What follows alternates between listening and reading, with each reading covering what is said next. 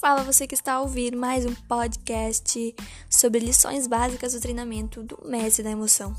Vamos para a terceira dica. Valorize o espetáculo da vida. Você nunca será paciente com os outros se você for um carrasco consigo mesmo e viver esmagado por sentimento de culpa. Treine valorizar cada ser humano solenemente, independente do seu passado e da sua condição social. Dê mais honra aos que se sentem pequenos tornem-os grandes para você. O mestre da emoção considerou a vida de cada um de nós como a coisa mais importante do universo, independente dos nossos erros, fracassos e dificuldades. Jamais se autoabandone. Quarta dica: veja na arte do perdão um atributo dos fortes.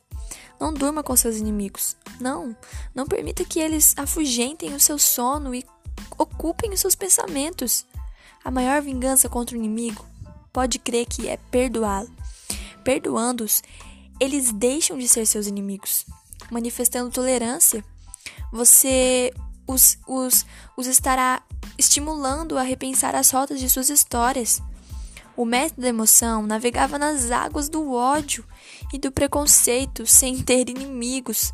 Ele nunca cobrava o passado do homem, somente o estimulava a reescrever seu futuro.